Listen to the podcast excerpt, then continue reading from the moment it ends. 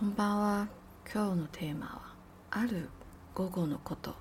もし選択ということ自身は分裂のであれば、なぜ人間は選ぶんだろう。何のために選んでいるのだ。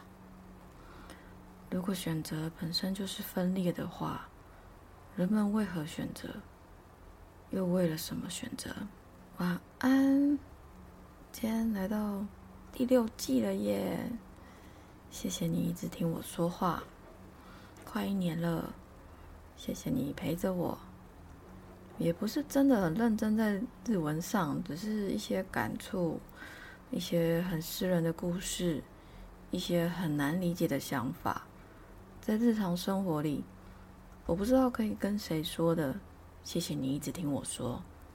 从小很多想法，我知道自己周边没人能够理解，因此我一直以来习惯都是写成一篇文章放着。有时候会遇到一起跟我探讨的人，更多其实只是一种抒发。文章写着写着，其实就疗愈了；写着写着，其实也不太需要跟人说太多。写着写着，就自己理出了一个头绪。所以我很喜欢写文章，很喜欢把自己的事情分享出去。或许我遇到的事，有一天能帮你，不论你是觉得轻松，还是觉得被理解，或是有趣新鲜，都可以。有一天，如果能为你的生活带来不同的观点或角度，就好了。十几年的旅行，大致是说完了。这一季会来聊一些我没放在书里的故事。小小的故事，像在深山里的小小的城，只有往里探时，才会发现它一直伫立于那，不曾离开，也不曾改变过。简陋的、朴素的、不起眼的，一直在那。今天是索南的小小故事。那时间要回到我快要回去的时候，那时候大概是七月底吧，七月底开始。他不时会在安静的空气里说出：“我们已经认识两个多月了，或是时间过好快啊。”然后我总是开玩笑回他说：“嗯，哎，不要太想我，了解吗？嘿嘿。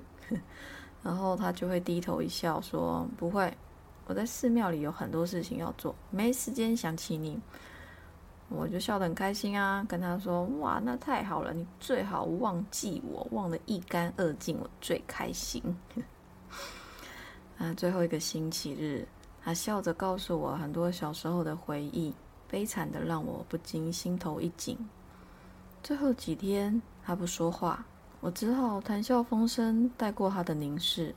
那时，我们的最后一刻是在光明中。他说：“我们不能停止选择善或恶。”我问：“为什么？”他不可思议的看着我，好像这个问题很蠢。好像问为什么就代表允许为恶。我告诉他，选择是冲突的开始。我现在所指的全部都是内心的事。我知道你想表达的是，我们人本来就会有恶的部分，所以要选择做好事，而不能做坏事。但我想说的是，如果你在光中，又怎么会有暗？如果你爱你，希望所有人好。又怎么会有选择？有没有可能让自己处在光明里？有没有可能单纯内心世界呢？有没有可能，当你看到石像后，法轮就开始转动了呢？索南沉默的继续看着我，他最后转头望向远方，揉揉自己的太阳穴，说：“每次听你说话，我就头痛。”我笑了笑说：“哦，那你赶紧回宿舍休息啊。”然后顺便告诉你朋友，你今天又被那个台湾人虐待了，好可怜。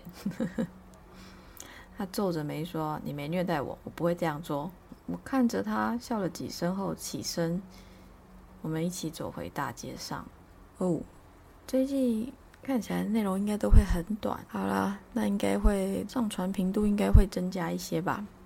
好啦，那就先这样喽，马达来修，我要思密。